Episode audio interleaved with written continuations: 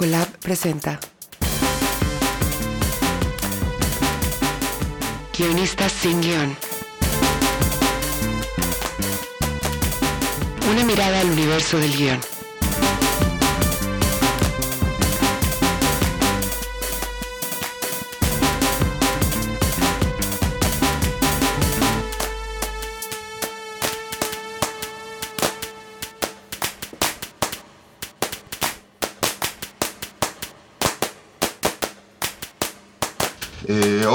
Este es otro episodio de Guionistas sin Guión, el podcast del colectivo Colab Historias para Llevar. Nos pueden encontrar en Twitter y en Instagram como Colab Historias y en Facebook como Colab Historias para Llegar, para llevar. Este, eh, y bueno, el día de hoy vamos a hablar de cómo empezar cuando estás empezando, eh, por dónde se empieza el guion, de dónde vienen las ideas y, y hasta dónde, y cómo, qué camino recorremos para llegar a un primer borrador, ¿no? O incluso a las reescrituras. Este, yo soy Alo Valenzuela y están conmigo, Josh Candia. Lo dijeron al mismo tiempo, pero Ah. fueron Josh Candia y Antón Gonochea. y Jorge. Jorge Michel Grau. Sí. Este. Y bueno, pues para empezar, creo que lo, lo primero es de dónde, de dónde salen las ideas, ¿no? Digo, también hablaremos de, de los guiones por encargo, pero cuando, cuando es algo propio, eh, por dónde empiezan, una ocurrencia, un tema, eh, ganas de hablar, en dónde se les ocurren. A mí personalmente, eh, bañándome y paseando a mi perro es donde, donde surgen las ideas y, y grabo notas de voz, tomo notitas en libretas o salgo de la regadera rápido y grabo algo porque es, es lo más cómodo. ¿Ustedes cómo, cómo le hacen? Yo siento que, que yo tengo ya como un montón de ideas en la cabeza que, que, quiero hacer y de pronto y que están ahí eh, cociéndose a fuego lento durante años y de pronto un día eh, la junto con otra cosa y tiene sentido y cobra sentido. Entonces de pronto eso es una idea. Eh, y luego a veces de conversaciones, ¿no? Como estás teniendo una conversación con alguien y, y de pronto eh, se forma una idea sobre, sobre la conversación absurda que estás teniendo. Y otras veces sí me esfuerzo a pensar, a sentarme y pensar, eh, me gustaría hacer una película sobre, sobre este tema o tal, entonces me siento un rato y normalmente voy agarrando esas cosas que ya tengo en la cabeza y que eventualmente toman forma. ¿Y ustedes, Josh? Yo, Jorge. Josh, Eh, ¿quieres o sí, sí, yo? bien. Este, yo pues, un poquito como lo que decía Antón, yo creo que siempre, todo el tiempo tengo como ciertas cosas, ya sean algún personaje, alguna situación, algún, este, un tema que quiero hablar, algún lugar de donde quiero hablar, no sé, tipo, como que todo está ahí como rebotando y de repente una cosa pega con otra y se pega con otra y es como que, ah, creo que aquí puede haber algo, ¿no? Y es donde empiezo a apuntar las ideas y empiezo a apuntar lo que me gustaría lograr, ¿no? También esos apuntes de repente se me pierden o los tengo en notas de notas de notas y ya no me acuerdo de ellos, pero como que siempre se quedan en la parte de atrás de la cabeza. Entonces, para mí yo siempre he creído que cuando escribo algo para mí, o sea, no, no bajo encargo, es cuando siento que ya tengo, ya tengo algo formado que decir. O sea, si no, si, porque puedo tener ideas, puedo tener como que "Ah, a lo mejor sería muy padre una historia de terror de esto y de esto. Pero si no tengo nada que decir al, respecto, como que ahí se queda. Cuando de repente es como que, ah, es que esto que quiero, lo quiero usar para hablar de este tema, es donde ya como que arranca. Claro. Sí. A mí, me, a mí es curioso porque me pasa más o menos igual, o sea, tengo como un universo de ideas, ¿no? Que tienen mucho que ver con mi espacio, mi entorno, cosas así. Eh, pero de repente tengo como una cachetada, o sea, como veo algo o leo una noticia o escucho una conversación y así como. ¿no? Se me, se me aparece una, una idea que quiero, que quiero empezar a desarrollar. Lo que pasa mucho es que más bien cuando empiezo a desarrollar, a desarrollar una idea me echo un clavado en estas ideas que dice Josh que, que están como atrás de la cabeza, ¿no? Y las empiezo a sacar así de anécdotas que conozco, ideas que tuve o cosas que en un principio empecé eh, haciendo y ahora se, se- empiezan como a acumular en, en la, nueva, en, la nueva idea, ¿no? Sí, a mí me gusta mucho también lo del tema, ¿no? Lo de pensar sobre qué estás hablando Y, no solamente como quiero contar una historia de un personaje y demás, sino pensar que esta historia, ¿qué está diciendo sobre algún tema y qué estoy diciendo yo o, qué pregunta estoy haciendo? Porque a veces tampoco quieres eh, estar como ser tan didáctico, ¿no? Eh, creo que está, Pero, eso pero está es curioso, padre. Alo, en ese sentido, como, como esas dos cosas a veces son, son dos elementos que cuando se combinan tienes una historia para contar una película. O sea, yo tengo ideas de, de- de tramas, de, de personajes, de conflictos, de situaciones y tal, que no, que no terminan de, de agarrar porque les falta tema. Pero de pronto cuando hay un tema que puedes encajar en eso como si fuera una especie de molécula que se hace fuerte y empieza a crecer y se convierte en una película. Y eso creo que es, eso creo que es muy importante eh, eh, eh, y muy pertinente a lo que estamos hablando. Eh, porque las historias... Hay una, hay una eh, creo que, que Scorsese habla de, de la diferencia entre historia y trama. ¿no? La historia es de alguna forma con lo que te quedas cuando termina una película como la resumes cuando, cuando alguien te pregunta de qué va la película. Y eso normalmente incluye, incluye tema. Eh, la trama no incluye tema, la trama solamente son los movimientos que hacen que avance la, la- la- la película. Y creo que muchas, muchas veces la gente se queda clavada cuando alguien te picha, cuando alguien que todavía no ha escrito, que está empezando, te picha una idea, te está pichando una trama. Pero, Exacto. pero carece de ese, de- del alma de la, de la historia que es el tema. Entonces, es mucho mejor que alguien te diga, te- piensa en el logline, que ta- es una gran herramienta para empezar. Eh, pensar en el logline, en una, en una sinopsis, porque con- suele contener las dos cosas, trama y tema. Claro. Yo eh, creo que una de las de los imanes más fuertes que, que, que suceden en mi proceso es justo ese, o sea que el imán principal es el tema y empieza a traer las ideas que andan circulando, ¿no? Anécdotas que conozco, ideas que tuve antes, eh, películas que voy viendo, canciones que voy escuchando, se empiezan a acercar a ciertas a ciertos temas donde a mí me gusta, no sé, por ejemplo, un tema muy recurrente mío es la desintegración familiar, ¿no? Cómo las familias se pueden desintegrar. Entonces, de pronto hay ideas que se acercan mucho a ese tema y entonces empieza en automático como a, como a generarse o como a desarrollarse.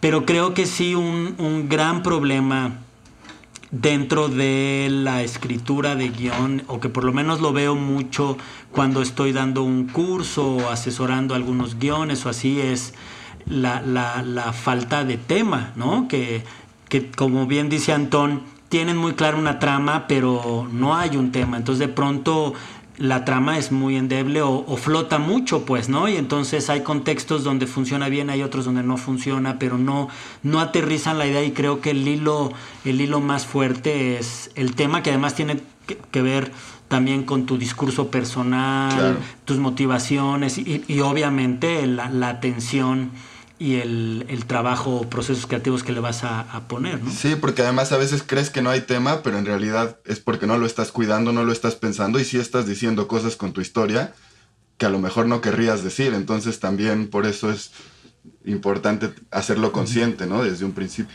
Aunque fíjate Eh, Y que... todo el universo de simbología viene a raíz del tema. Sí, yo Ah, de hecho, sí, es lo que- lo que decía Alo, ¿no? De que, por ejemplo, cuando escribí el, eh, el Largo de Implacable, que fue la película que se, que se produjo, este, como era, fue un proceso muy rápido porque teníamos que entrar a un deadline de un, de un concurso, lo escribimos en un tiempo muy, muy rápido, entonces no pensé mucho en esto de temas y lo que sea, ¿no?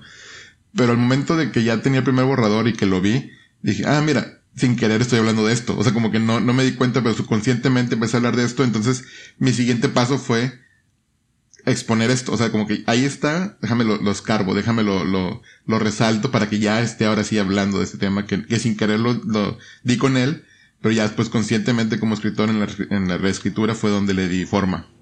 Pero es un proceso legítimo, o sea, eh, hacerlo así, es- o sea, a veces descubres de qué estás hablando, de pronto descubres que de lo que realmente estás hablando es de, de esta otra cosa. Pero tienes que ser consciente de la idea de tema porque si no, puedes acabar hablando y, y creando un discurso que no tiene nada que ver con lo que, con, ni contigo ni con lo que quieres decir, porque estás, estás siendo de alguna forma un esclavo de la trama y la trama normalmente se alimenta de tropes, ¿no? De, de, Sí, de las sí. convenciones del género, de tal, de no sé qué. Entonces empiezas a usar muchos elementos y toman poder de tu historia y, y acabas hablando de algo de lo que no quieres hablar. Y eso siento que pasa mucho cuando, te encuentras a un director o un escritor intentando defender su película y diciendo, "Te- no va de eso, de verdad que no va de eso, pero de verdad que va de eso, tío. Lo- todos lo vimos y todos estamos o, el, diciendo o que el sí va de clásico eso. o el clásico que te dice no se trata de nada no o sea Sí. que de pronto carece o es huérfano no es una trama huérfana de un tema o de un gran o de un gran discurso personal del autor que, que no que no está reflejado, creo, en, en- la obra porque está ausente de tema. También creo que el proceso que tuvo Josh es increíblemente válido porque además pues viene de la misma pluma, de la misma inquietud, con las mismas ideas y entonces siempre anda circulando muy cerca, ¿no? Como de una de un eje temático que tú traes por naturaleza. El problema es cuando navegas sin ese rumbo, ¿no? O sea, no tienes Sí. norte, entonces empiezas más bien a trabajar pura trama, pura trama, pura trama. Y claro, cuando lees la trama, pues sí, se, se- ahí hay ¿no? una serie de, de- de acciones y movimientos válidos, pero no, no, hay, no hay puerto, no hay, no hay viento que le empuje, no hay nada. ¿no? Sí, exacto. Además creo que es lo que te ayuda también a tomar decisiones cuando te complicas o te atoras, porque te- justo lo que dice Jorge, ¿no? O sea, te traza un camino y creo que además la escritura casi siempre es como de ir comprimiendo el mundo, ¿no? O sea, tienes un millón de opciones y entonces vas comprimiendo tu, tu cantidad de opciones hasta que solo existe ese camino de tu historia. Ahora, ya que tienes un tema o ya que tienes una idea y, ya, o, ya que se juntaron algunas ideas adentro de tu cabeza, eh, ¿ustedes qué hacen como te sientas y, y la vacía? Por ejemplo, ahorita Antón mencionaba el logline, ¿no? Yo en lo personal, si es un proyecto mío, pues no, no me preocupo mucho por el logline necesariamente, eso es algo más cuando es coescritura o cuando es por encargo, sino vaciar todas las ideas lo más rápido posible dentro de un papel y ya después empezar a acomodar. ¿Ustedes qué, qué- por dónde empiezan? Yo, yo he usado. A mí, a mí un ejercicio que me gusta es inventar una estrategia nueva cada vez que empiezo algo. Para que no sea aburrido. Eh, eh, a veces, o sea, una cosa que me sirve mucho, eh, muy a pesar de mi mujer, es que le cuento la historia una y otra vez y, y se, la, se la cuento, intento contarse a la gente y demás. Y voy tomando notas en un cuadernito. Muy poquitas notas, tampoco soy de hacer muchísimas cosas. Y eventualmente cuando siento que hay algo, sí escribo un logline o una, o una pequeña sinopsis de un par de párrafos. Algo que, que más o menos comprima todo eso que, todo eso que, que- quiero contar y que sí me dé, o sea, y que más o menos me, me oriente hacia cuál es el tema del que quiero hablar. Eh, y una vez que tengo eso, que está bien escrito, eso jamás lo va a leer nadie, porque para cuando termine el guion no va a tener ningún valor. O sea, va a ser totalmente distinto, pero teniendo eso normalmente contiene personajes principales, antagonistas eh, y tema. Y ahí empiezo, y, bueno, eh, mi siguiente paso es eh, escaleta. A mí la escaleta, para mí la escaleta es... eh, la- las mejores películas que he escrito han sido siempre muy bien escaletadas. Y me sirve mucho para poder sentarme y dialogar de un tirón. Pero para mí llegar a la escaleta es el momento en el que sé que tengo una película.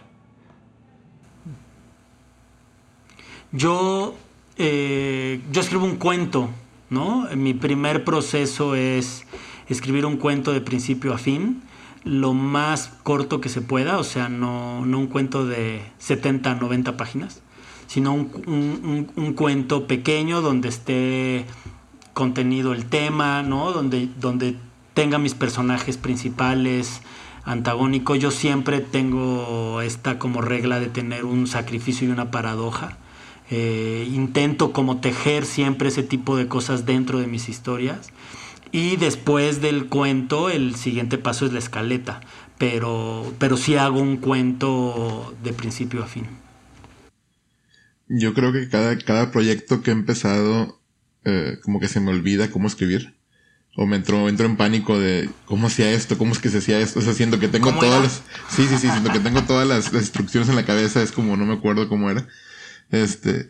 Pero básicamente creo que cada proyecto lo he hecho con un cierto um, feeling diferente. O sea, como les decía ahorita, el implacable fue muy, muy express, ¿no? O sea, fue muy, sin mucho tiempo a pensarlo. Entonces eran como un, unas, un outline o, unos pulsos muy, muy eh, rápidos, ¿no? Era como muy medio save the cat, ¿no? O sea, como que unas, unas escenas muy marcadas y de ahí me brinqué a guion. O sea, no hubo escaleta, no hubo nada. Este, pero ya después, creo que ese método medio me fue como complicando después y ya me fui obligando a hacer escaletas, a hacer ese tipo de cosas. Entonces, igual como dice Antonio, o sea, creo que, que cuando ya tengo unas escaletas que ya estoy seguro que ya tengo un- una historia completa, ¿no? Antes de eso puede haber muchas cosas, puede ser... De hecho, creo que voy brincando de cosas, cosas, puedo ir brincando desde la logline a pues, hacer pulsos, a hacer em, cuentitos, hacer escenas, hacer diálogos, o sea, como que puedo ir brincando de una cosa a otra, una cosa a una cosa a otra, pero hasta que llego a escaleta es cuando digo, ok, ya, ya tengo como lo suficiente para saber que voy a contar algo completo, ¿no? O sea, no quedarme a medias, que de repente me pasaba antes, antes empezaba un guion y para la página 15, 20, 30 era como que ya no sé qué estoy haciendo, ¿no? Entonces era, tenía que regresarme. Sí, está bueno. Qué chistoso. Dale, Perdón, dale. qué chistoso porque yo a mí me pasa lo mismo. O sea, cuando yo ya estoy en el ejercicio de escaleta es que ya vislumbré o ya tengo la idea de la película, ¿no? Y en el cuento es donde me doy libertad de añadir, quitar, cortar, subir, ponerle más volumen, ¿no? Eh, y ya en la escaleta ya, ya voy directo a, buscar un resultado en guion, pero el cuento es donde, por ejemplo, en el, yo no tengo logline, no tengo eh, sinopsis, si no está mi cuento muy avanzado, digamos, ¿no? O sea, sí puedo como de pronto aterrizar ciertas líneas narrativas o, algo- una idea en concreto, pero está muy cerca en el, del cuento, pero, pero el paso que sigue es la escaleta. Sí, creo que lo que está bueno también de esto es eh, el miedo, ¿no? Del que habla, del que habla Josh, que creo que es algo eh, muy, muy importante. Para mí, por lo menos, la primera letra es lo más difícil de escribir, ¿no? O sea, es en lo que más me tardo, ya que ya de ahí como que es, o sea, sentarme y empezar. Puedo estar mucho tiempo dándole vueltas, leyendo, consultando referencias. Sentarse y empezar es lo más difícil y por eso a veces eh, no me gusta la rigidez de, de- poner un método exacto, sino llegar y escribir lo que se te ocurre. O sea, como esta es mi idea y, ya, y luego ahí empezar a ponerle orden. Eh, la escaleta a mí me gusta, creo que la, la escaleta yo la veo más como una cosa de estructura y creo que lo que, te- lo que me gusta en general, digo, de una escaleta ya, ya más formal, quizás como pensando en, en escrita en Final Draft, ¿no? O, sea, o escrita en un, en un Sí. software así. Ahí es un poco creo que lo que sirve también es que, que uno de los errores en los que caemos fácilmente es querer resolver todo en diálogo, ¿no? Y entonces la escaleta también te, te va limitando en eso y además pues poder manipular la estructura lo más posible. Eh, pero también está como esta escaleta previa que es nada más eh, bullets, ¿no? Líneas simples y demás que creo que es para poder, es un paso previo incluso a esa escaleta formal. Claro. No sé si Que lo usan hacen ambas. muchos con las tarjetas, ¿no? Sí. Que, que una de las metodologías es tener las tarjetas más bien con estos bullets y entonces también es un rompecabezas, ¿no? Y tienes la posibilidad de mover episodios completos de tu, de tu película y después ya hacer una, una A, a mí lo que me pasa con las tarjetas, eh, uno que tengo muy mala letra, entonces eh, eso me... Puta, cuando la vuelves a leer así de qué- qué Pero más allá de eso, son objetos feos. O sea, son- es una cosa muy fea que me da mucha vergüenza tener por ahí que alguien las pueda ver. Lo que pasa es que, o sea, en Final Draft, eh, yo escribo las escaletas en Final Draft. Y a mí, a mí lo que me pasa en la escaleta es que en la escaleta es donde puedo ver que te- si tengo o no tengo una película completa. Entonces, en ese, en ese proceso es cuando veo si me faltan partes o no me faltan partes en la película, si la trama tiene los giros o no los tiene. Ahí es donde yo soy capaz de verlo. Eso y un timeline, que sí lo dibujo en la, pared, en la pared y ahí voy viendo, voy construyendo qué es lo que pasa. Pero para mí, la ventaja de la escaleta es que todavía no tienes un documento de 90 páginas. eh, y una cosa que es verdad, que, que yo creo que Josh eh, le dio muy bien a eso. Lo mejor que te puede pasar es tener un draft terminado. O sea, tener un primer draft es, es mucho mejor que tener una, una primera escaleta, una sinopsis o cualquier otra cosa. Si tú eres de los que pueden sentarse a escribir un draft, genial. Yo yo, eh, yo, yo sí que escribo, escribo en secuencia siempre. Yo necesito saber de dónde vengo y a dónde voy. No elijo una escena eh, aislada y la escribo y luego intento encajarla con el resto de la película. Hay gente que hace eso y escribe fantásticamente bien. Ya, yo necesito saber y moverme hacia adelante. Por eso la escaleta me sirve mucho. Pero para mí el valor de la escaleta es precisamente poder ver la película desde lejos y decir, ok, esta es mi estructura gigante, entonces aquí encaja esto, aquí encaja esto y aquí me falta un hueco. Porque pues, esto, este salto es muy fácil. Ya lo estoy viendo dentro de la trama. Eh, hay gente que, que escribe, que le gusta escribir fuera de la... Que, que escribe mucho fuera de la trama para investigar tono, para investigar personajes, para... O sea, y, y es, una, es muy legítimo como herramienta de escritor. O sea, hay mucha gente que empieza escribiendo 20, 30 páginas de, su personaje yendo al supermercado, de su personaje visitando a su madre, porque así van cogiendo como la, la, la soltura con ese personaje. Eh, a mí no me funciona tanto eso. Yo necesito eh, entender cuáles son los cuadrantes de mi película y moverme ahí dentro. Sí.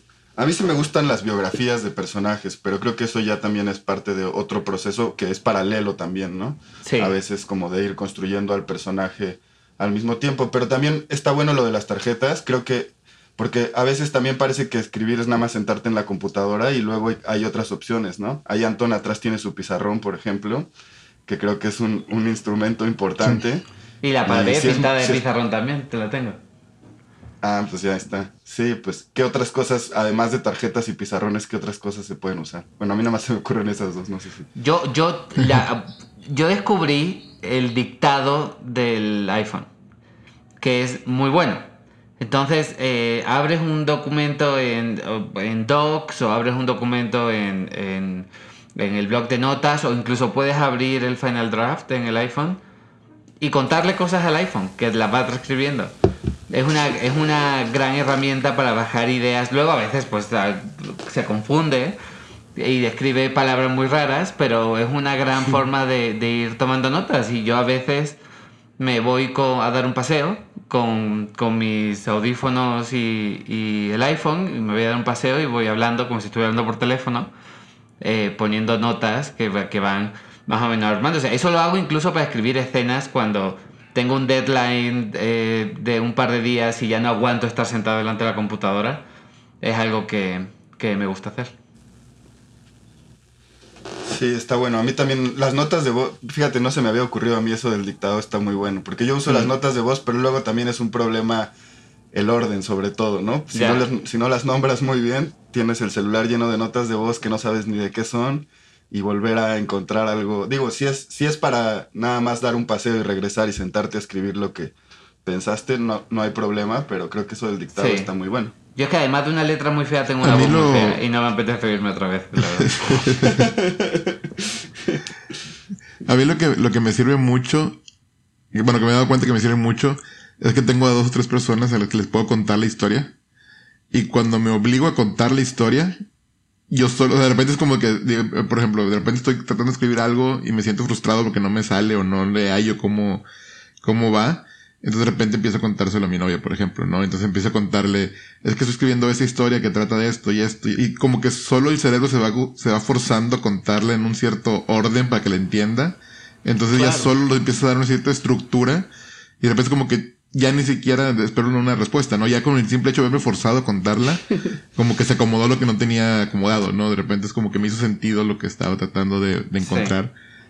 Pero al, al, al vocalizarlo, no sé por qué me pasa a mí eso. O sea, a no, debe hacer pero- eso de, de- Pero eso es cierto, el, el cine pertenece a la, a la tradición oral. O sea, tiene mucho sentido que, que- Tiene mucho sentido. O sea, cuando hablamos estamos estructurando, estamos... Y sobre todo ve- se lo estás contando a alguien y estás viendo la atención que le está prestando. Eh, tiene todo el sentido, tío. Yo... Lo que pasa es que mi mujer está harta. Porque son muchos años... son muchos años de contarle historias. Pero... A mí, la- a mí lo que me pasa y que creo que todo el mundo tiene que tomar en cuenta es no te puedes cansar de leer y releer y releer lo que escribes, Sí. pues, ¿no? Que a veces siento cuando leo un guion o, un, o damos notas o hacemos un dictamen y luego nos piden ¿no? que volvamos a leer y te das cuenta que hay herencias de un tratamiento anterior o de pronto se trabajó nada más en algunas secuencias un cambio de algo, pero en otras secuencias no se trabajó, entonces sigue est- estando como el tratamiento anterior. Y te das cuenta que en realidad lo que está pasando es que no leen nuevamente el guion, o sea, como que aplican los cambios y lo vuelven a mandar y no hay este compromiso de releer y releer viene muy de la mano de platicar la historia, pues, ¿no? Que, que tienen toda la razón. O sea, tú te obligas a ser muy claro, conciso, quitar paja para que la gente que te está escuchando escuche la historia que quieres contar. Y, pero pasa lo mismo a la hora de que vas releyendo, pues, ¿no? O sea, vuelves a leer todo lo que escribiste y ahí empiezas a encontrar y a detectar cosas que regularmente son herencia de, tratamientos anteriores y que vienen colgadas y que vienen lastimando los, los procesos de escritura. Entonces, eh, yo siempre les pido que, que, vuelvan a leer, aunque hagan un solo cambio, lo vuelvan a leer porque además la, la mecánica, cuando añades cosas en un guion, puede cambiar dramáticamente. Yo, yo, y otra cosa que, creo que es muy interesante de lo que dijo Alo es. Eh, piensa en los personajes. O sea, si lo quieres escribir, escríbelo, si no, no, pero tómate tiempo para pensar en quiénes son tus personajes, de dónde vienen, qué son. Eh, lo que sea que te sea útil para, para, para que el personaje se mueva como una voz propia.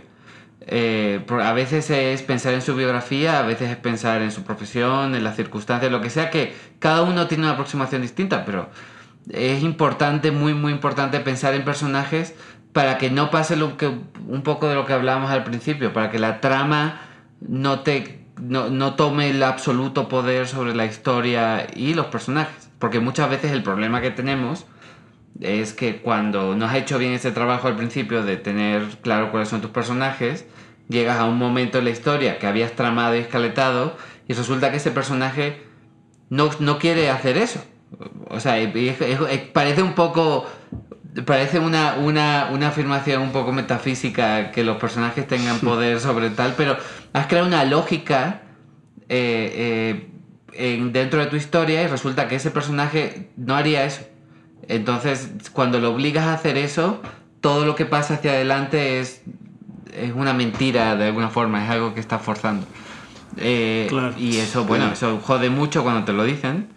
Cuando estás leyendo, cuando estás leyendo tu guion y te dicen, sí, sí, este es el midpoint, cuando llevas 45 páginas o 50 escritas, resulta que ya tu personaje no haría eso. Entonces, ¿dónde cambias? ¿Qué, qué, qué trabajas, no? Sí. Sí, de hecho eso lo, lo de los personajes, yo sí creo un poquito en esa parte metafísica de que el personaje te va medio dictando qué quiere hacer. O sea, tú lo construyes, pero también hay que saber escuchar al personaje. Si de repente algo no te está funcionando es porque a lo mejor el personaje no te está dando para otro lado. Que de hecho me recuerda mucho eh, a Stephen King en su libro de On Writing, ¿no? Eh, ¿Cómo escribo? escribo?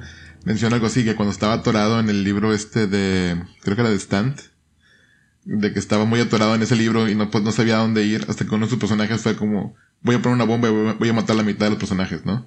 Ya. Entonces fue lo que pasó, en, o sea, como que él escribió eso y para él se le desbloqueó el resto de la historia, ¿no? Porque ya se limpió de personajes y, pero él lo menciona como si hubiera sido una edición del personaje, no de él. O sea, él no claro, planeó eso, fue como que algo que salió un personaje. Sí, sí, sí, sí. claro. Y además también empiezas, la, la historia empieza a construirse a sí misma, ¿no? Eh, yo lo que hago con los personajes es cuando hago el cuento y empiezo a acercarme ya al guion, siempre pongo como, siempre le encuentro un modelo a, mi, a mis personajes, ¿no? O es, o es una tía, o es un vecino, o es un maestro, o, o un compañero que tuve en prepa, ¿no? Empiezo como a buscarle ciertas voces y ciertas cosas que yo conozco de observación y se las asigno al, personaje con cierta congruencia y cierta lógica, obviamente. Pero para que el, personaje empiece a ser autónomo tanto de los otros personajes y de mi propia voz, porque muchos de los vicios que tenemos cuando empezamos a escribir es que todos los personajes hablan como el guionista, ¿no? y, y, utilizan o están inmersos en la misma temática o en las mismas preocupaciones o se la pasan dando opiniones del guionista, ¿no? Y, la idea un poco es que, eh, que, son personajes que están funcionando en su propio universo y tienen su propio camino. Entonces, yo, le, yo les asigno, por lo menos al principio, ¿no? Como, esa, como esa posibilidad de, de encontrarles un modelo. Sí, creo que las referencias son muy importantes en todos los aspectos, ¿no? O sea, en, en estructura, en tema, en género y en personajes. Y las referencias no solamente vienen del mundo de la ficción, sino de nuestras propias vidas y creo que en caso de personajes es muy, es muy útil. Incluso cuando estás coescribiendo, digo, a mí me ha pasado que, que estoy escribiendo con alguien y los dos conocemos a una persona y decimos, este es como tal persona y ya los dos nos pusimos de acuerdo mucho más fácil que intentando platicar características del personaje o llenar cuestionarios o cualquier otra estrategia cuando conocemos a alguien y podemos ponerle ese nombre. Y, esto creo que me lleva también a, otra pregunta que creo que es importante. ¿Cómo cambia todo este proceso del que estamos hablando cuando es un guion por encargo, ¿no? Y cuando, y cuando, que eso siempre implica colaboración, digo, ya sea que, aunque tú seas el que haga el trabajo de escritura, o, si se va a estar cambiando de manos, en ambos casos eh, implica colaboración, entonces, ¿cómo cambia este proceso para ustedes? Mira, a mí me gustaría rápido empezar con un proceso porque está Antón y, y me gustaría también saber su, su, opinión y que él cerrara las ideas. Pero cuando, cuando me recibo la invitación para ser perdida y me dicen que Antón está haciendo la adaptación y yo leo la primera adaptación de, de Antón, que era muy similar o muy cercana a la original porque así se lo habían pedido ¿no? Y era como para acercarse a los financiamientos y todo, y después nos dieron la oportunidad de empezar a abrirnos y escribir. Yo tenía más bien como temáticas, ¿sabes? O sea, como que yo tenía temas que quería explorar a través de una historia de eh, celo, ¿no? O sea, como todo lo que sucede en Perdida se me acercaba personalmente a ciertos temas. Y entonces más bien yo lo que, lo que hice con, con Antón a la hora de, de sentarme con él como director, no como guionista, porque en realidad fue más como director, y él iba a escribir completamente al 100% de la adaptación. Yo nada más le comentaba, ¿no? Como, me gustaría hablar de esto, me gustaría que este tuviera este tipo de personalidades, me gustaría que hubiera un comentario político, social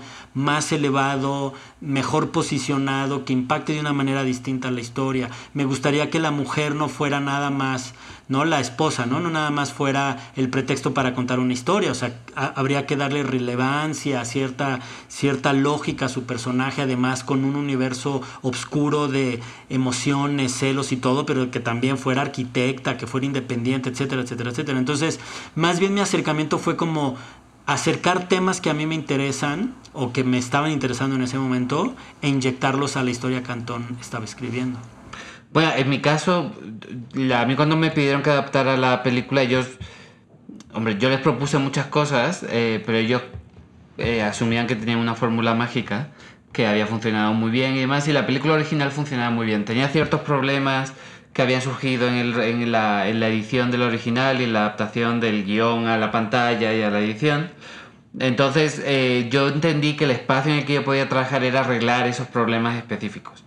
Eh, y les propuse muchas cosas y tal que no, que no tuvieron mucho, mucho impacto. Y cuando hablé con Jorge, yo me acuerdo la primera idea que me dio Jorge, me pareció súper interesante, pero que entendí en el momento en el que me la dijo, que esta gente iba a decir que no, es que él, eh, eh, me acuerdo que lo primero que me dijiste fue que tú te imaginabas esto como una historia de gente quizá un poco más mayor, 10, 15 años más mayor que los, que los personajes, eso lo haría más interesante te estoy de acuerdo que una historia sobre. Una historia que aparte ellos mismos describían como un sexy thriller. Eh, eh, y ellos querían eso. Y creo que eso fue lo primero de lo, la primera decisión que tomó Jorge, que fue muy inteligente. O sea, concentrarse más en la parte de thriller que en la parte de sexy.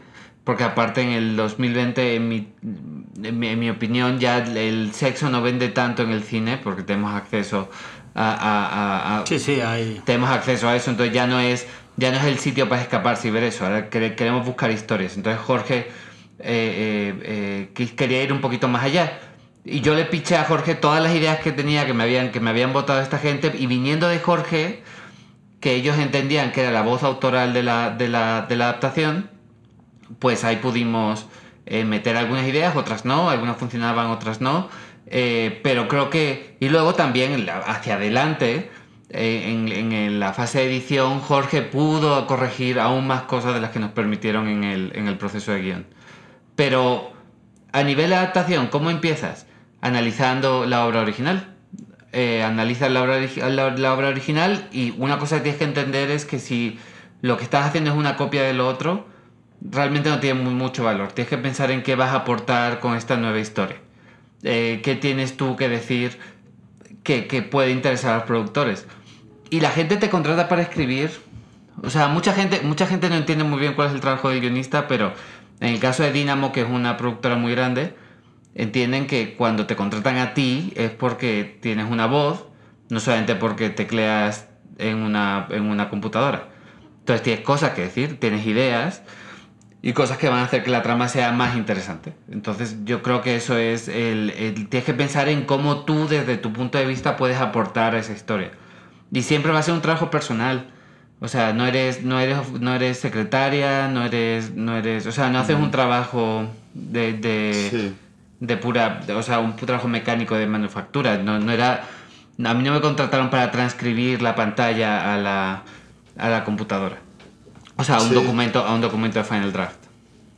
Sí, yo creo que eso es una de las primeras cosas, por lo menos a mí, que en general me, me gusta hacer cuando me ha tocado trabajar con otras personas, que además creo que ahí tu proceso se tiene que ajustar al del otro y el del otro al tuyo también, ¿no? Se tiene que haber ahí una, una sinergia de procesos eh, en que se discutan, se platiquen y demás, pero lo primero creo que es apropiarte un poco de la historia eh, ¿no? Y, pensar desde dónde tú puedes llegarle a esa historia que te interese, eh, ya sea por el tema, digo, a, mí afortunadamente me han tocado, eh, siempre ha sido más o menos fácil entrarle a los temas porque son, son temas que me interesan, también supongo cuando te buscan para algo es por eso mismo, ¿no? Y, y, creo que sí, lo importante es decir cómo, qué puedo yo decir de esto, qué me interesa y, y tener esa conversación abiertamente también con las personas que estás colaborando para encontrar los puntos en común y ya empezar ahora sí con un proceso quizás más tradicional, que es el de la sinopsis, ¿no? Eh, sí. El de la, y ya dependerá ahí sí del de los otros. Eh, a veces hay gente que le gusta quedarse mucho tiempo en la escaleta, que a mí también me gusta, pero también hay otros que justo de repente me ha tocado que te mandan escenas sueltas y te dicen, mira, escribí estas escenas, pues ahí y tú vas acomodando y poniendo y no todas se quedan y demás, ¿no? Sí, Sí, pero hay una cosa que, que, que, antes de que se nos pase creo que es importante. Estoy, estoy haciendo un taller de novela y, y, y, la profesora nos, nos dio una clase sobre una idea que es muy interesante, que, que es el pacto de ficción. Que creo que es algo que nosotros hacemos automáticamente por estar dentro de las estructuras y demás, pero que es cuando que si de alguna forma lo articulamos, creo que puede ser mucho más útil para la gente que empieza a escribir sus historias y demás. La idea del pacto de ficción es como en los dos primeros párrafos de tu novela, cuando escribes una novela, eh, estás planteando eh, cuáles son las reglas del universo en el que se va a mover la novela. O sea, cuál es el, en una película de terror, esa secuencia que, con la que, empieza siempre, o sea, es un clásico, empieza con una secuencia de terror que a veces está más o menos desconectada de la trama principal, pero te pone en contexto. Eh, si vas a hacer una película del espacio, ¿cuántas películas del espacio no empiezan con una nave gigante volando, en, o sea, flotando en mitad del espacio? Ya están metidos en la historia. Entonces, pensar un poco en cuál es el pacto de ficción que le estás planteando a, la audiencia.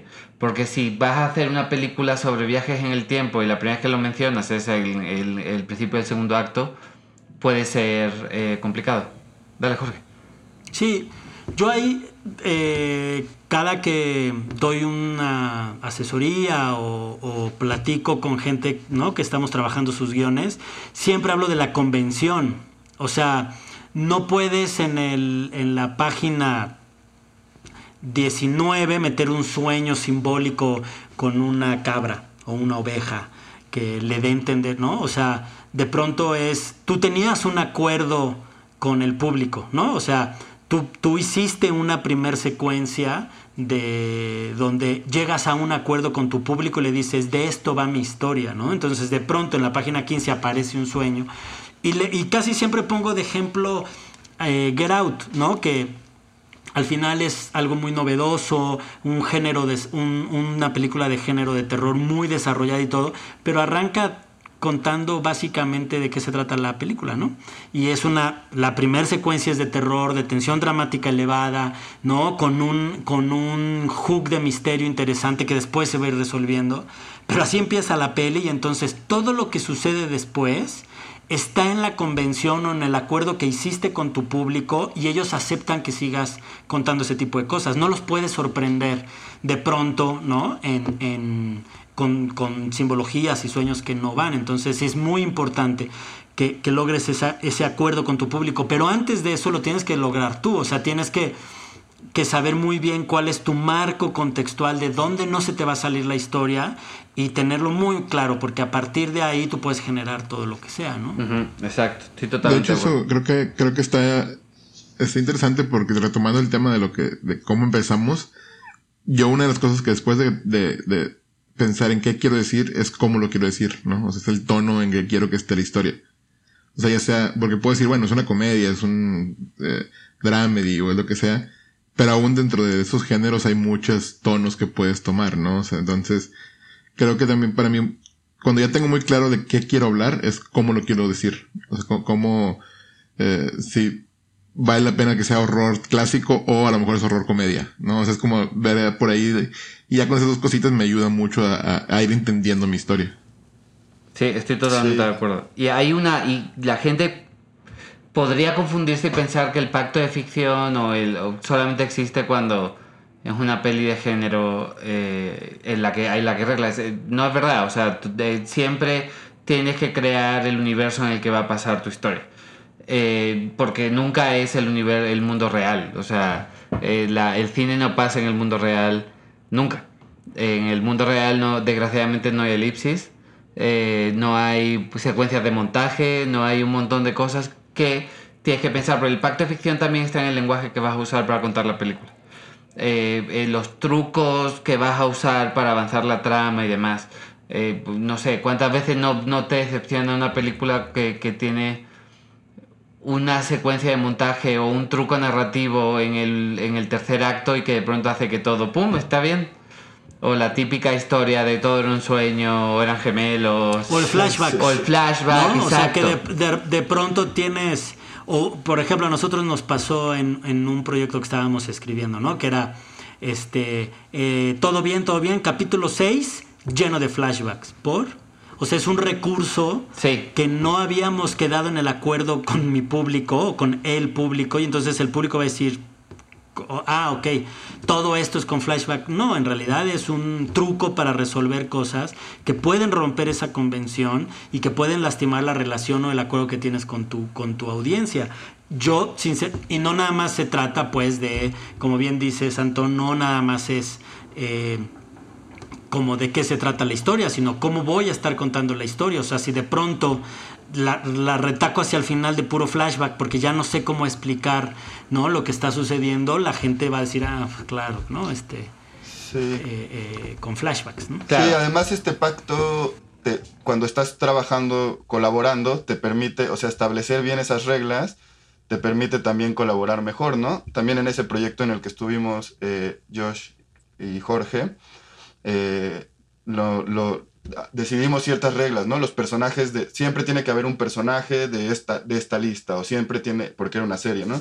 Siempre tiene que haber estas cositas, o empezamos con tal tipo de, escenas, como, como decidir las convenciones de la serie en general y, no salirse de esas reglas ayudaba a colaborar, aunque también, digo, un poco jugando al abogado del diablo, creo que es muy fresco cuando estás viendo una serie y de repente hay un episodio que rompe sus propias convenciones y, y se va, por ejemplo, en esta de, de Mythical Quest, se llaman, la de la que me recomendaste, sí. Josh, que ti- ti- tienen un episodio donde cuentan la historia de un videojuego, ¿no? Que es como la historia de, la serie es la historia de una compañía de videojuegos y un videojuego que están estrenando, pero hay un episodio en particular en donde cuentan otra historia de otras dos personas que no tienen nada que ver y que hicieron un videojuego y luego ya entiendes por qué era importante conocer esa historia para conocer a los personajes de la serie, ¿no? Y está padre. ¿Cómo está la, clásico, la clásica idea del Borrell episode, ¿no? Que es el, el episodio que pasa en una sola locación, es Claro. el de la mosca de Breaking Bad, ese tipo de Sí. historias. Claro, o sea, O secuencias, o secuencias en particular dentro del largometraje, por ejemplo, ¿no? O sea que aquí, hablando de series, hay un episodio que lo logra, pero en películas, por ejemplo, no sé si recuerdan o vieron Nación Asesina. eh, que tienen todo este eh, plano secuencia enorme afuera de la casa, ¿no? Que va de una ventana a otra, sube, baja, baja la cocina y todo lo cuentan desde fuera. En un plano secuencia larguísimo, en una película que es muy elíptica, muy de anécdotas, ¿no? O sea, que lo van contando todo por cortes y de repente tienes una secuencia larguísima que narra todo un evento muy importante dentro de la película y está narrado en una con un con una herramienta eh, o un recurso narrativo completamente distinto que no habían utilizado y que no vuelven a utilizar, pero lo, la potencia de una manera eh, increíble, ¿no? Que sería como el de la mosca y todo en Breaking Bad, pero es una secuencia en particular, pero vamos, eso es válido también cuando lo sabes usar muy bien. Acá el problema es más bien cuando empiezas a entrar como en ciertos tonos o cierta simbología que no habías usado y que al público puede resultarle muy incómodo o difícil de leer, ¿no? Sí. Josh. Creo, creo que ahí va más por, por la intención, ¿no? O sea, en un lado es una intención muy obvia o muy, o sea, vaya, lo hicimos por algo, y del otro lado es más porque es es. como un parche o una solución a un problema que no supimos cómo resolver. Claro. Es como, no sé cómo hacer esto, bueno, meto un flashback o meto... trampa. O sea, Esa- es exacto, trampa, exactamente. Es- Cu- Cuando es una reflexión consciente y cuando sabes lo que estás haciendo, está muy bien. Cuando es eso, un parche porque te da huevo volver atrás, es, es, un, es un error. O porque no eres realmente, o, o- o porque todavía no tienes la destreza eh, suficiente para contar la historia. O sea, pasa mucho en primeras historias, pasa mucho esos trucos que agarras de un poquito esta película, un poquito esta otra película, un poquito y lo justificas diciendo, no, pero en esta película funciona. Eh, no, o sea, si no encaja, no encaja. Y tienes que ser... Y no hay nada escrito en, en- en piedra, o sea, eso también es una gran En piedra, verdad. O sea, claro. eso, estamos cambiando todo el tiempo la forma en la que contamos historias. Eh, y se puede ser... Y se puede contar una historia perfectamente genuina así. Pero bueno. Sí. Sí, pues bueno, ya para, para ir cerrando, eh, y justamente me gustaría hablar de, de cómo cierras, ¿no? Cuándo terminas, cuándo te detienes, eh, que para mí es lo más difícil, o sea, yo nunca sé. Cuando, cuando es un trabajo por encargo, pues hay deadlines y eso te obliga a, a poner un- una fecha final, ¿no? Pero bueno, a mí me gusta mucho la reescritura, creo que, que- que siempre hay que, o sea, hay, hay que reescribir tantas veces como se pueda, porque siempre puede mejorar las cosas, pero ¿cuándo te detienes? Eh, yo la verdad no tengo, no tengo una respuesta, creo que me acuerdo que Carver decía que, que cuando empiezas a mover las comas del lugar es que ya terminaste, ¿no? O sea que ya, ya no hay nada más que hacer ahí. Eh, Claro. No sé si ustedes tienen alguna, alguna forma de saber el punto final. Yo, yo siento que el mejor, una vez que tienes un draft que a ti te convence, con el que te sientes seguro, es cuando lo compartes. Cuando de pronto se convierte en un diálogo con otra gente, eh, llegar a ese draft lo antes posible, trabajarle muy duro y tener un draft que pueda leer a alguien que te vaya a dar notas eh, en las que confíes. Y en ese trabajo, o sea, a mí el proceso de las notas... eh, con gente de mu entorno en el que gente a la que respetas, que, que sabes que entiende lo que quieres hacer, eh, está muy bien porque pues, te ayuda a pulir la historia hasta que llega un momento en el que ya, o sea, ya está, vamos a intentar y nunca vas a dejar de trabajar en el guion realmente, o sea, eso es hasta que no se filme la película, eh, no te van a dejar de pedir cosas. Entonces, cuanto antes involucres a otra gente, antes vas a saber cuál es, cua- cua- cuándo vas a llegar a un momento en el que la película va a estar lista. Ese sería Sí, que también tiene que ver con este que entender que el guion luego se va a transformar en otra cosa y en otra Sí. cosa y se va a seguir reescribiendo hasta, hasta la sala de edición, ¿no? Sí. Sí. Eh, ¿Ustedes alguna conclusión Sí. de esto? Sí. Pues yo, yo, yo en mi caso personal creo que yo acabo con deadlines. Yo yo sí creo que necesito un deadline para algo. O sea, sí sea para entregar el primer borrador, para entregar, necesito tener una fecha de entrega, porque si no, nunca voy a acabar. este, fuera de eso, lo que decías ahorita de las reescrituras, ¿no? Las reescrituras también creo que nunca se acaban hasta que se filmen. Este, o hasta que siento que yo ya, yo ya no puedo aportar más sin el input o la, o, la retroalimentación de alguien más, ¿no? O sea, es que es con el momento que digo, este guion yo ya, no yo ya lo veo bien, lo cual es preocupante porque nunca va a estar bien. Este, pero cuando yo ya no le veo muchas cosas, es cuando se lo paso a alguien más que tengo confianza de que lo lea y me diga, oye, esto no, ¿no? Para poder seguir reescribiendo. Este, pero sí, pero sobre todo el primer borrador yo siento tener una fecha. De hecho, mi, la- mi gran problema es ese, que si no tengo una fecha o no tengo una motivación para terminar algo, Años. no lo voy a acabar. Sí, pues sí. Es, es bien difícil, es una pregunta compleja porque mismo, digamos, desde el proceso natural, la película se sigue reescribiendo, aunque se oiga mamón y todo, la verdad es que se sigue reescribiendo durante el rodaje y en la edición, o sea, Perdida, ¿no? Tuvo mucho, mucha reescritura en edición. ¿no? Se movió una cierta... Digo, estaba filmado, pues, pero, pero la manera en que se presenta la película es, es, eh, tiene una reescritura a partir del guion. Pero bueno, yo lo, lo que creo es, cuando lo leo en voz alta, o sea, cuando leo el guion en voz alta, y me suena lógico, emocionante, y si hay alguien leyendo conmigo y, y- no, no está llena de dudas, pues, ¿no? Este, creo que está listo, pero... Pero, por ejemplo, yo tengo esta regla, pues, de no terminar un guion hasta que no lo leo con los actores o trabajo con los actores, ¿no? O sea, primero como que me exijo tener toda esa retroalimentación de los actores que ya van a participar en, la peli, entonces hacer una última pasada que regularmente afecta o se impacta fuertemente en, el- en ciertas cosas del guion. Y ahí es donde ya lo empiezo a considerar terminado. Pero mientras a mí me emocione en voz alta, o sea, leyéndolo en voz alta y sienta la emoción, creo que ya está muy cerca del último proceso que es este. ¿no? Ah, y una, una cosa más. La reescritura, o sea, normalmente dale un poco de tiempo a, a la reescritura. O sea, no, no te pongas a reescribir el mismo día que le pones el último punto a la, a la película. Dale unos días Sí. para que de alguna forma se siente en tu cabeza y cuando la leas hayas pasado un poco la resaca de haber terminado la película. Porque es, De hecho, es bueno eso. de hecho a mí se me olvida. A mí cosa, si yo lo dejo un par de semanas o un mes sin leerlo, luego lo leo y se me olvida que lo escribí yo. Entonces lo estoy leyendo como que con otros, otros ojos y ya no es como de que, Sí. ah, esto fue lo que tanto batallé por escribir, por eso me gusta. No, es como que ya funciona o no funciona. Si no funciona, se va. Claro, claro. ¿no? Creo que lo puedes ver más frío. Claro.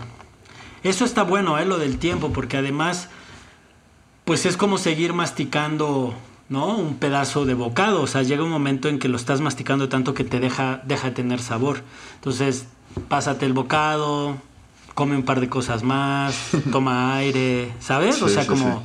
Y luego vuelves a probar el guion, porque ahí vas a encontrar cosas que eh, que estabas pasando por alto, que, que sucede mucho en estas lecturas rápidas, ¿no? Que empiezas a leer y, y hasta se te pasan Sí. diálogos enteros, porque, bueno, porque pues, ah, no los lees, nada más como que te acuerdas qué decía y te vas para adelante. Y cuando lo vuelves a, rele- a releer con cierto tiempo, donde no has estado dándole vueltas y vueltas, empiezas a obtener otro tipo de información y a tomarle a, a tomar esa relectura desde una perspectiva de los comentarios o de las notas que se te han dado, pues, ¿no? Y no desde el ejercicio de que estás reescribiendo. Claro, y, Sí. so- y hay otra cosa que es súper importante, creo yo. O sea, eh, cuando te dan notas se activa una especie de... de, de, de, eh, eh, de- de instinto de supervivencia. Están atacando algo en lo que les has hecho, es algo que es tuyo, es algo que es tal. También tómate un tiempo, cuando te den notas, di que sí. Si de pronto eh, da con algo en tu cabeza que si era algo en lo que estabas preocupado, pues habla con esa persona. Pero no digas que sí. Uno, no digas que sí a todo. eh, y dos, tómate también un tiempo para pensarlo. Porque muchas veces, muchas notas son de gente que solo cree que tiene que decir algo. Eh, y eso puede afectar mucho a las historias. Eh, también ten en cuenta quién te da la nota, es súper importante, no seamos tampoco inocentes. Si, te lo va, si la nota te la está dando la persona que te va a dar el dinero para hacer la película, haz como que la haces, tío. O sea, aunque sea una estupidez. pero por lo menos dale a entender. Porque es, súper- es muy importante. Este es un trabajo en el que el ego es, es, es fundamental y, y- y no seas tonto. O sea, si te lo da la secretaria, no sé quién, perdón, es la segunda vez que menciono a la secretaria, a la que respeto mucho. Eh, pero si te lo da el, yo qué sé, a un asistente de 20 años que, te- que, que está ahí para conseguir tal y lo que está diciendo es estupidez, pues, o sea, no le hagas caso. Si te lo está dando el productor o la productora que te va a dar el dinero y tal, pues sé un poco astuto, aunque, aunque sientas que es una estupidez. Sí, pues creo que ya, ya habrá también eh, que dedicarle un episodio a las notas, porque son un tema, Sin un duda. bocado que podríamos seguir masticando, diría Michelle. este, y, eh, pero pues sí, creo que ahora, ahora podemos dejarlo por ahí. Eh, estos consejos creo que están buenos para, para arrancar.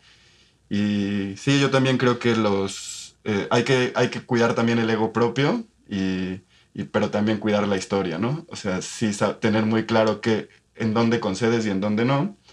Y, y, pues sí, también la astucia para colaborar y para trabajar en equipo y pues eh, escuchar sobre todo bien al otro antes de, antes de cerrarte, porque también el ego a veces cierra Eso las es. puertas muy pronto, ¿no? Muy pronto, muy, Sí. muy pronto. Pero bueno, eh, este fue otro episodio de Guionistas sin Guión, del colectivo Colab Historias para Llevar. Nos puedes seguir en Twitter en Colab Historias, en Instagram Colab Historias y en Facebook Colab Historias para Lle- Llevar. Este, pues muchas gracias, estuvo muy bueno. Gracias a todos. Muchas gracias, Un amigos. beso, chicos. Hasta luego. Chao. Sale. Bye. Chao. Colab presentó Guionistas sin guion. Una mirada al universo del guion. Diseño sonoro y edición. Christian Giraud. Música original. Federico Schmuckler. Una producción de Colab Historias para llevar. En colaboración con Velarium Arts.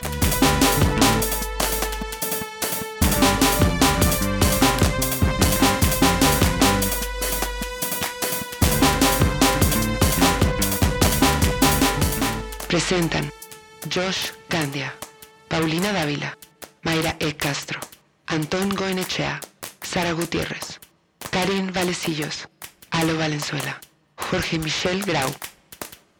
Derechos reservados con la Velarium Arts Mayo 2020.